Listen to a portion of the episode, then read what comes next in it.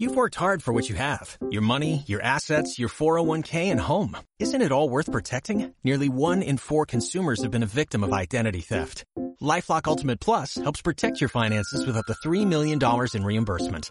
LifeLock alerts you to identity threats you might miss. And if your identity is stolen, your dedicated US-based restoration specialist will work to fix it. Let LifeLock help protect what you've worked so hard for. Save 25% off your first year on LifeLock Ultimate Plus at LifeLock.com slash aware. Terms apply. La maternidad y el encuentro con la propia sombra. Laura Gutman. Capítulo 10. Placer de niño, censura de adulto. 1. Control natural de esfínteres y el autoritarismo de los adultos. Si estuviéramos en una isla desierta con nuestros niños y contempláramos al bebé humano con la misma atención con que observamos a los animales, constataríamos que el control de esfínteres real se produce en forma más tardía de lo que nuestra sociedad occidental tiene ganas de esperar. Lamentablemente, en lugar de examinar con atención cómo suceden las cosas, elaboramos teorías que luego pretendemos imponer con la esperanza de que funcionen. La cultura occidental ha impuesto la exigencia del control de esfínteres alrededor de los dos años de edad, con lo que este tema se ha convertido en todo un problema.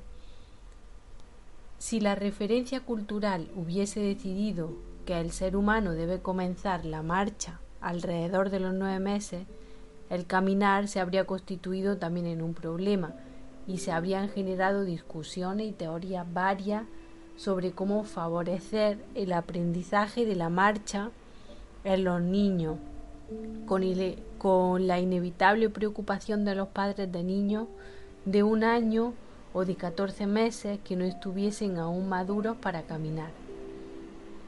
En realidad, sabemos, por simple contemplación, que la edad media del ser humano para el inicio de la marcha se inicia alrededor del año. Si observamos sin prejuicio el proceso natural del control de esfínteres, estaríamos ante la evidencia de que los niños humanos lo realizan después de los tres años, algunos incluso después de los tres años y medio, sobre todo si se trata de varones. Sin embargo, los adultos estamos muy ansiosos con este tema y no queremos perder el tiempo. El niño dice pis y ya suponemos que está listo. Dice caca e interpretamos que es tiempo de quitar definitivamente los pañales. Le quitamos los pañales. Esto significa que le arrebatamos el sostén, la contención, la seguridad, el contacto, el olor, en fin, una parte de sí mismo. Y para colmo, consideramos que le estamos ayudando a crecer. El niño acaba de nombrar algo que empieza a tener existencia para él. Las sensaciones de placer en la evacuación tienen un nombre específico que aprendió de la mamá y simplemente las dice, avisa, se da cuenta, retiene, expulsa, goza. Entre el reconocimiento de un funcionamiento específico de su cuerpo y la madurez neurobiológica para controlarlo, se necesita un tiempo, a veces de uno a dos años. Quitar los pañales porque ha llegado el verano, decidir que ya tiene dos años y debe aprender, son comportamientos violentos que responden a la incomprensión de la especificidad del niño pequeño y de la evolución esperable de su crecimiento. Cabe preguntarnos por qué los adultos estamos tan ansiosos y preocupados por la adquisición de estabilidad y qué, como otros aspectos en el desarrollo normal de los niños, llegará a su debido tiempo, es decir, cuando el niño esté maduro. Controlar esfínteres no se aprende por repetición como leer y escribir, se adquiere naturalmente cuando se está listo, con la, como la marcha o el lenguaje verbal. Digámoslo con claridad, las madres lucharán contra los pises que se escapan, las braguitas y los calzoncillos mojados, las sábanas y colchones al sol, los pantalones interminables para lavar, mientras acumulan rencor, hastío y mal humor en, la medida que crean que los hijos deben aprender esta habilidad y que son capaces de llevarla a cabo a los dos años. En cambio, si dejamos a los niños en paz, después de los tres años, incluso cerca de los cuatro, sin olvidar que cada niño es diferente, simplemente un día estará en condiciones de reconocer, retener, esperar, hacerse cargo de sus ganas de ir al lavabo, sin más trauma y sin más vueltas de lo que es controlar con autonomía los esfínteres.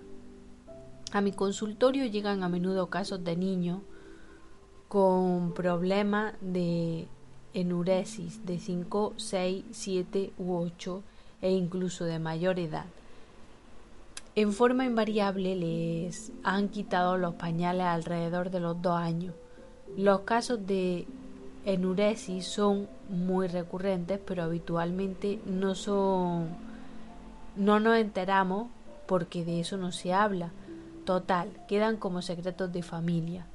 He comprobado a lo largo de los años que cuando las madres aceptan mi sugerencia de volver a ponerles pañales, caras de horror, los niños lo usan el mismo lazo de tiempo que habrían necesitado desde el momento en que se los quitaron hasta que hubieran podido controlar esfínteres de manera natural, como si recuperaran exactamente el mismo tiempo que les fue quitado, y luego se acaba el problema.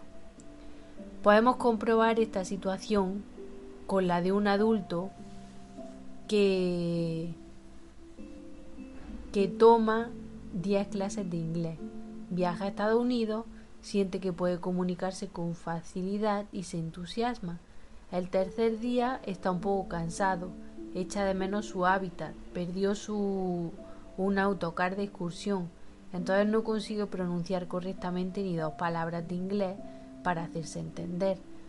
Apenas la situación emocional se ha vuelto frágil, eso, esa habilidad sostenida por un hilo se desmonta. Esto mismo ocurre con los niños, que frente a la demanda de los adultos hacen grandes esfuerzos para controlar su esfínteres. No obstante, ante cualquier dificultad emocional, por pequeña que sea, se derrumba el esfuerzo desmesurado y se escapa el pis. Luego vienen las interpretaciones. Lo hace para fastidiarme, me lo hace a propósito. Él sabe controlar pero no quiere. Estas aseveraciones acrecentan la frustración de todo, así como el enfado y la incomunicación. Entiendo la presión social que sufren las madres. Hay guarderías que no aceptan niños con pañales en salas de tres años. Hay pediatras, psicólogos y otros profesionales de la salud, además de suegras, vecinas, amigos bien intencionados que opinan y se escandalizan. Creamos un problema cuando exigimos a los niños que resuelvan situaciones que no se hallan en condiciones emocionales y madurativas de solucionar. Ahí me parece que los adultos intentamos trabar inconscientemente los procesos naturales que tienen que ver con el placer. Cuando imponemos un ritmo de lactancia cada tres horas, la empobrecemos, le quitamos el aspecto placentero y la convertimos en algo obligatorio. Con el control de esfínteres pasa algo parecido, ya que tiene que ver con el placer de retener, aliviar, mojar, evacuar, sentir calor, humedad, suavidad. Pertenece a una búsqueda personal del placer que hace a la experiencia íntima de cada niño. De hecho, muchos padres tenemos dificultades para cambiar los pañales sucios, ya que los niños desean permanecer en contacto con la materia fecal. Estas situaciones, esta situación se agudiza si les quitamos los pañales en forma prematura. El control de esfínteres es lento, como todos los procesos de la crianza. A las mujeres nos resulta arduo lidiar entre la velocidad de los tiempos que vivimos y la lentitud de la crianza. Pero cuando deseamos acelerar los procesos, luego aparecen las regresiones, que en definitiva son sanadoras, son un volver a vivir. Es posible sortear la presión social con un poquito de imaginación. Hoy en día los pañales son desechables y anatómicos, lo que le permite a los niños ir a jugar, ir a un cumpleaños, a la guardería, sin tener que pasar por la humillación de mojarse en todos lados. Hay niños que no quieren ir a la guardería a causa de la probabilidad de hacerse pis. Otros se vuelven tímidos, otros especialmente agresivos y mojan cuando y mojan cuanta alfombra encuentran a su paso. Con la inauguración del problema del control de esfínteres se instala la comunicación el, en idioma PIS. La madre le pide PIS, el niño le da PIS. ¿Has hecho o no has hecho? ¿Quieres hacer o no? Todo el tiempo hablamos de PIS y de caca. Es el tema de conversación. La madre se enfada o está contenta de acuerdo con el resultado. Por la noche le cuenta al papá las novedades del PIS. Nos pasamos alrededor de dos años, entre los dos y los cuatro, hablando de PIS. De este modo, el niño comprende que la mamá está dispuesta a intercambiar ideas sobre este tema que le importa mucho. Por lo tanto, cuando el niño tenga algo que decir, lo expresará también en idioma PIS. Hay padres que cuestionan si no es contradictorio volver a poner un pañal una vez que se ha tomado la decisión de quitarlo. En realidad en la vida probamos y volvemos a probar y damos marcha atrás si es necesario y saludable. Simplemente diremos, creí que estaban listos para controlar los esfínteres, pero es obvio que me he equivocado porque no te das cuenta todavía cuando tienes ganas de ir a hacer pis. Te voy a poner el pañal para que estés cómodo y cuando sea un poco mayor estará en mejores condiciones de lograrlo. Es solo sentido común. A veces se alivian las tensiones y finalmente el control de esfínteres se encausa. De lo contrario, el problema se agudiza, los niños crecen, el control de esfínteres se torna un tema complejo de nunca acabar. Por supuesto que los motivos por los cuales los niños de más de cinco años se hacen pis no se deben solo haber retirado tempranamente los pañales. En general, la causa es una suma de cuestiones emocionales, de funcionamiento familiar, a veces casos de violencia explícita o implícita, abandono afectivo. Pero los casos más comunes se resuelven permitiendo que usen pañales con tranquilidad durante un lazo de tiempo más o menos prolongado. Además, hacer pis no es lo mismo que desprenderse de la caca. Muchos niños que controlan perfectamente el pis piden el pañal para hacer caca. Es importante que en lugar de atender nuestras propias opiniones, ofrezcamos lo que están pidiendo, aunque no lo comprendamos. ¿Cuál es el motivo para negárselo? Otra confusión recurrente aparece cuando llega el verano. Creo que partimos de la premisa de que en el verano hay que lavar menos ropa y esto confirma que la decisión de quitar los pañales pertenece al adulto, sin tener en cuenta las capacidades reales del niño. Llega el verano y abundan los consejos para aprovechar y quitar los pañales. Hay madres que me comentan que el niño cumple dos años en junio y si no aprovecha este verano se va a atrasar el control de esfínteres hasta el verano siguiente. Todo este lío que me resulta demasiado ridículo, sin embargo, es moneda corriente en mi consultorio. Yo espero humildemente que alguna vez nos demos cuenta del grado de violencia que ejercemos contra los niños, envueltos en exigencias que no pueden satisfacer y que se transforman luego en otros síntomas, angustia, terrores nocturnos, llantos desmedidos, enfermedades, falta de interés, que hemos generado los adultos sin darnos cuenta. Acompañar a nuestro hijo es aceptar los procesos reales de maduración y crecimiento.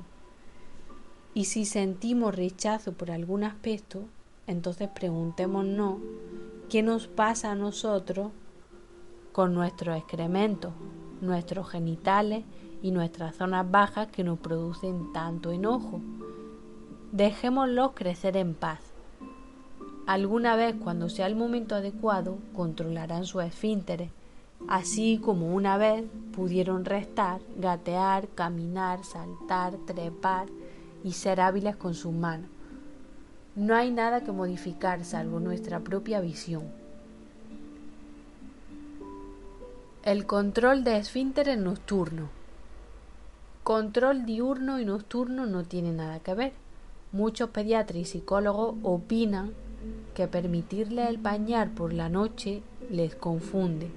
Personalmente constato que el control consciente que un niño puede hacer durante la vigilia se desmorona mientras duerme. Incluso a veces hay una diferencia de uno o dos años entre el logro del control diurno y el nocturno. En concreto, no merece la pena quitar los pañales por la noche mientras el pañal aparezca mojado por la mañana. Así de simple. El control nocturno puede ser bastante tardío y eso a los adultos no nos complace. Entonces nuevamente revisaremos ¿Qué es lo que nos molesta tanto? Hoy en día existe en el mercado pañales similares a braguitas y calzoncillos que los niños pueden ponerse sin ayuda. Esto les da autonomía y a su vez seguridad para dormir en paz. El caso de Brígida. Brígida una mujer fuerte y hermosa, con un cutis impecable y una sonrisa fresca. Una madre de diez hijos en el momento en que hizo la primera consulta conmigo, tenían entre 19 y 2 años, todos enuréticos, todos se hacían pis por la noche, todos. Después de interesarme por la historia breve de cada uno de los hijos, comencé a preguntar por el funcionamiento interno de la familia, teniendo en cuenta la unión a través de la de la dificultad que compartían todos los hermanos. Como es obvio, en la familia se hablaba sobre este problema continuamente. Cada uno lavaba sus sábanas todas las mañanas y era responsable de colgarla con pulcritud en el lavadero. Se me ocurrió que hasta podría ser divertido. Brígida es europea y su familia de origen permaneció lejos. Ella se casó con un hombre argentino, si bien desde, entonces sus condiciones económicas le permiten viajar con cierta asiduidad. Le propuse que comenzara un intercambio con su hijo basado en el relato de su propia historia, su afecto, sus recuerdos, su añoranza, en fin, que incorporara una comunicación nueva, diferente, ya que toda la comunicación interfamiliar se basaba en el PIS. No es posible dejar un tipo de comunicación sin incorporar otro en su lugar y esto se logra con el ejercicio constante. Por otra parte, le sugerí que hablara con cada uno de su hijo, sobre todo los adolescentes, para proponerle que cada uno probara usar pañales por la noche, de manera que el problema del PIS pasara al ámbito privado de cada uno sin, socialización de los olores, cada uno con su propio pis, resolviéndolo en intimidad, sin encuentros para conversar en el lavadero de la casa. Las conversaciones debían girar hacia otros temas más interesantes. Quiero aclarar que cuando Brígida vino a consultarme, ya había hecho todo tipo de consultas médicas durante años sin hallar una solución al problema. Yo no comprendía las causas de esta situación tan peculiar, pero quise intentar algo.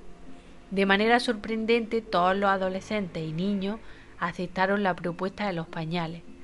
Uno más tarde, un año más tarde, los dos hijos mayores resolvieron el problema y viajaron a Europa a estudiar. Cuando Brígida regresó a contarme algunos logros, me trajo una foto de toda la familia tomada durante unas vacaciones en un hotel de la costa atlántica argentina. Era la primera vez que podían pasar las vacaciones en un hotel. La mayoría usaba pañales, pero ya había otro hijo más que no lo necesitaba. Desde entonces Brígida me consulta una vez por año. Tal vez no tuvimos la oportunidad de abordar una serie de problemáticas que no hubieran permitido comprender por qué sucede esto en esta familia. Pero mi intención al contarle este caso tan caricaturesco tiene el objetivo de ayudar a que nos quitemos las caretas. Vivimos rodeados por un ejército de niños enuréticos, pero estos temas parecen como secretos de familia. Creo que la prisa para que los niños controlen esfínteres es uno de los motivos principales, aunque no el único. Por lo, por lo que tantos niños retrasan dicho control y tantos padres sufren creyendo que algo funciona demasiado mal. El caso de la familia de Brígida acaso sea extremo, aunque sospecho que hay más de un caso similar. La succión, placer y supervivencia. La succión, al igual que el control de esfínteres, permanece instintivamente como necesidad vital durante un tiempo prolongado ese periodo es también bastante más largo de lo que los adultos tenemos ganas de esperar. Nos molesta y deseamos que se termine al igual que los pañales. La succión es el primer instinto de supervivencia presente en todos los mamíferos, permitiéndole la obtención del alimento. Como hemos visto en el capítulo sobre lactancia, es probable que el diseño original del ser humano responda a una lactancia más prolongada de entre 3 y 5 años.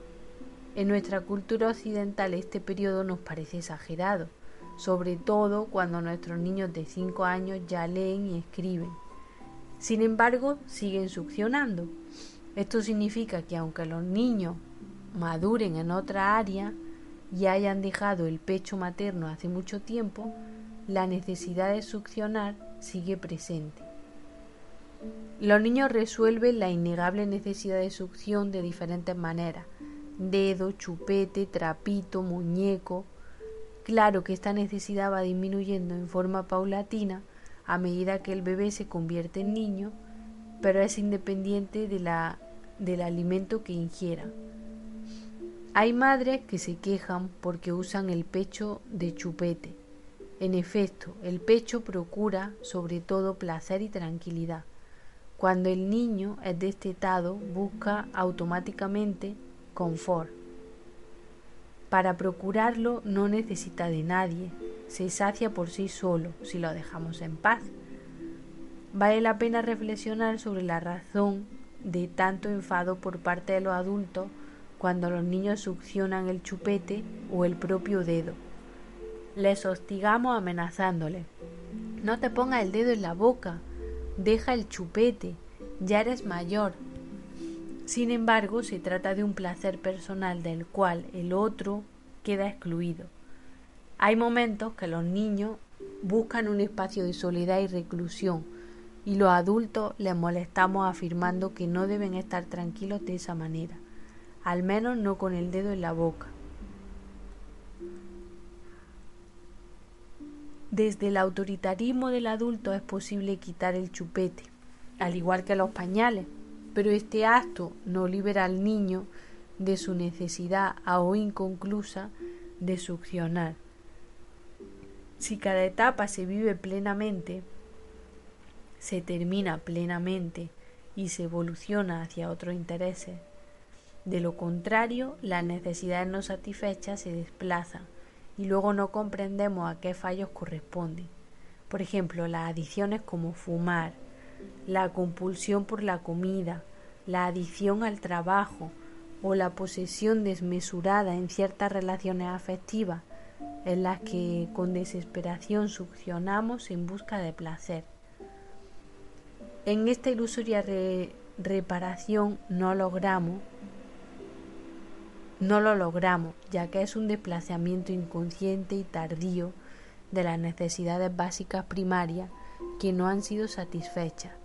Se trata simplemente de dejar a un niño que chupe tranquilo, porque solo es un niño. Todas las madres vivimos la reacción desmedida de la gente por la calle cuando ve a un niño de tres años con chupete. Por eso nos adherimos a la sensación de que algo va mal.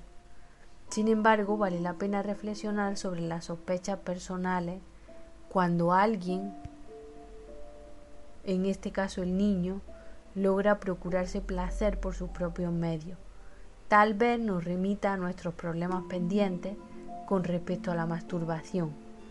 Sea lo que fuere, propongo que reflexionemos sobre qué nos molesta tanto, partiendo de la base de que la succión en el niño pequeño no solo es normal, sino que es esperable. Muchos padres alegan que los odontólogos desaconsejan con firmeza el uso del chupete, ya que sería causante de la deformación del paladar. Es un tema controvertido. Es posible que en parte sea real, pero resulta paradójico que si la naturaleza nos provee de un sistema tan poderoso como la succión, a la vez esta misma herramienta nos perjudique. Por otra parte, me resulta llamativo que el 100% de los niños necesiten tratamiento de odontología. Hay paladares de todos los tamaños y formas, tantos como ojos, cabellos y pieles diversos. A menos que los dientes estén estéticamente muy torcidos, para nuestro gusto occidental, no comprendo esta obsesión generalizada de dientes rectitos. Además, no me consta que el uso del chupete sea el causante de tales deformaciones. ¿Cuándo merece la pena preocuparnos por la succión exagerada? Cuando el chupete retrae al niño al punto de impedirle comunicarse con los demás.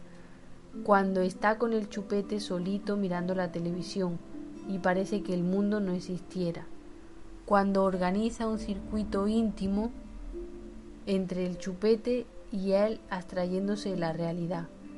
Estos casos no se resuelven prohibiéndole el chupete, sino por el contrario ofreciéndoles presencia, comunicación y diálogo. Cuando el abandono emocional es muy grande, la necesidad de buscar placer soluariamente se acrecenta. Por eso nuestra mira debe dirigirse a la necesidad original y no al modo que ha encontrado el niño para aliviar su pena.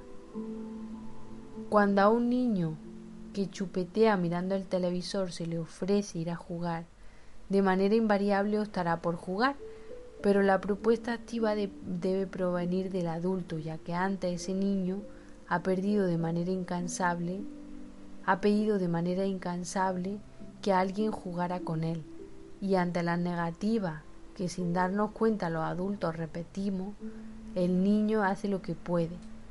En general los adultos tenemos algo más importante y urgente por resolver.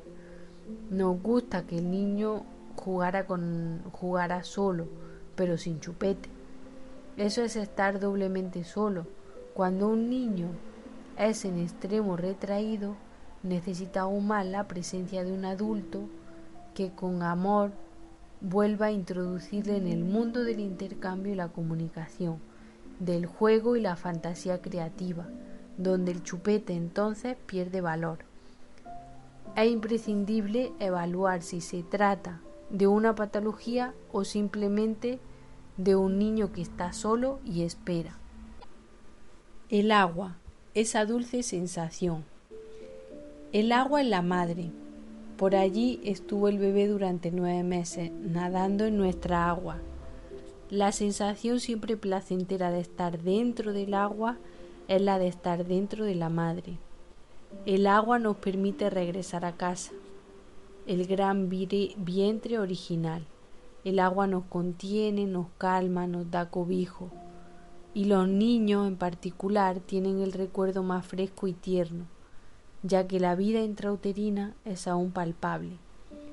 El agua aquieta el tiempo y el espacio, reduce los sonidos potentes, es femenina y envolvente, arcaica y protege. El agua nos otorga percepciones físicas de bienestar y sensaciones de libertad.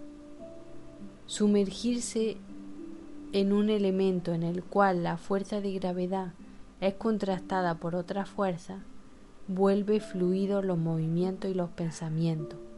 En efecto, el mar en sí mismo nos conduce a una manera de pensar, nos amplía la visión del mundo que surge a borbotones como la ola. Es fuente de inspiración y nos lleva a oír sonidos y ritmos lejos del bullicio cotidiano, transportándonos a estados de paz y encuentro con los espíritus. La madre navegamos en la obligación maternal del baño cotidiano la higiene es indispensable y la consideramos tan cuidadosamente como el alimento. Sin embargo,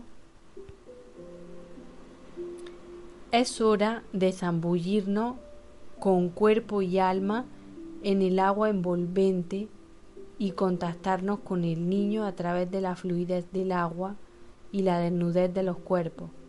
Es tiempo de permitirnos nadar en la misma agua, se trata de un viaje compartido al mundo interior, mientras ambos ganamos confianza en los movimientos acuáticos como bailarines que expresan su arte. El agua nos aleja del tiempo cronometrado y nos encuentra más allá de la experiencia cotidiana. Nos dejamos arrastrar por la ola de nuestra pequeña bañera mientras hacemos burbuja en la barriga del bebé. El agua activa nuestra imaginación, nos proporciona templanza y fe, que tanto necesitamos en medio de la tensión de los desencuentros familiares. El ritual del baño compartido con el bebé no es filosófico, sino que es absolutamente vital tanto para la realidad exterior como para el viaje interior que hemos iniciado a veces sin darnos cuenta. Cada día necesitamos reconciliar el mundo de nuestro sueño como el de nuestra vida diaria. El agua actúa como un líquido mágico donde se desvanecen las penurias, convirtiendo ese momento en el lavado de la impureza de nuestra alma herida. El agua debería incorporarse en nuestra vida cotidiana como el elemento más armónico. Cuando el niño llora, cuando no comprendemos qué sucede, cuando estamos desconectadas de nuestra escena, cuando el enfado invade cualquier otro sentimiento, podemos despojarnos de la ropa y entrar suavemente con el bebé en brazos para que el agua madre nos proteja. No se trate solo de bañar al bebé, sino de pertenecer ambos al movimiento del agua. Si nos perdiéramos la oportunidad de que el agua sea desde el, el, inicio una gran madre protectora, el agua se convierte luego en una extraña obligación. Cuando los niños ya tienen la edad para bañarse solos por lo general no quieren hacerlo. La madre aprovecha el momento del baño para terminar las tareas pendientes, ya que la consideran un espacio de tranquilidad. Para los niños el cambio es, es el instante en que pierden a su mamá. Los adultos sabemos que una vez que han entrado al agua, sobreviene otra lucha similar para sacarlos del agua. Recordemos que el agua es la madre y una vez que entran en contacto no quieren despedirse con facilidad, sobre todo si la madre real está ocupada. Suelo sugerir que el momento del baño, tanto si la madre se baña con el ciclo como si espera jugando alrededor, se programe para un momento del día sin prisa. Muchas veces es un trámite más mientras la cena está servida. Es una cuestión de organización. Jugar con agua en lugar de mirar la televisión. Estos últimos años se ha producido una vuelta al agua. Se puso de moda hace años la curación en compañía de los delfines. Se popularizó la matronatación. Hay más acceso a las piscinas climatizadas durante todo el año. En las guarderías debería haber buenos espacios de agua adecuados para jugar, incluso cuando hace frío. En vez de cerrarlo, de cerrar los grifos para que no se mojen. Sería interesante que las instituciones se pudiera instaurar legalmente momentos para jugar con el agua durante todo el año. En las clases de natación para beber los profesionales tienen demasiada prisa en que las madres se retiren del agua con los niños. Ya son capaces de quedarse solos.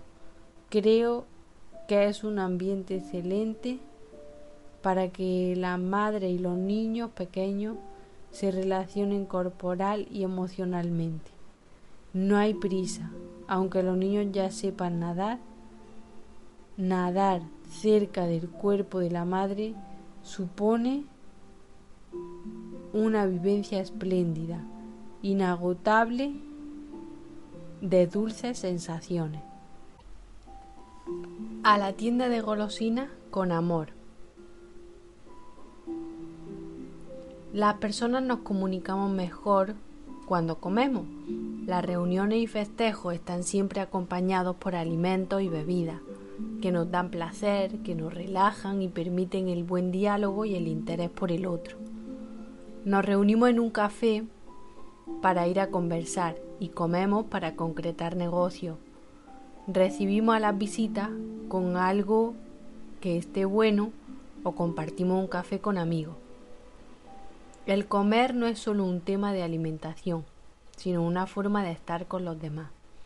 De hecho, hay personas que si están solas no comen o buscan la compañía de un periódico para leer. Los niños buscan la comunicación y la atención de los adultos para entrar en el mundo de los mayores, experimentar y decodificar las costumbres familiares y sociales. Cuando en la familia no funciona una modalidad de escucha y reconocimiento de las necesidades específicas del niño, la petición suele ser concreta y molesta. Cómprame una golosina. Comprando el caramelo, el adulto logra satisfacer inmediatamente la petición aparente, que vuelve a quedarse insatisfecha con la misma velocidad con que el niño lo ha comido. A los 30 segundos reclama otro caramelo, porque lo que en realidad quedan sin responder es la necesidad de comunicación profunda. La soledad no es tan amarga con algo dulce en el paladar. ¿Por qué los adultos resolvemos las peticiones comprando golosinas? Porque es mucho más fácil dar un caramelo que detenernos a escuchar y permanecer en contacto real y profundo con el niño. Si pudieran formularlo, los pequeños pensarían en un posible trueque. Intercambio paquete de caramelos por 15 minutos de juego.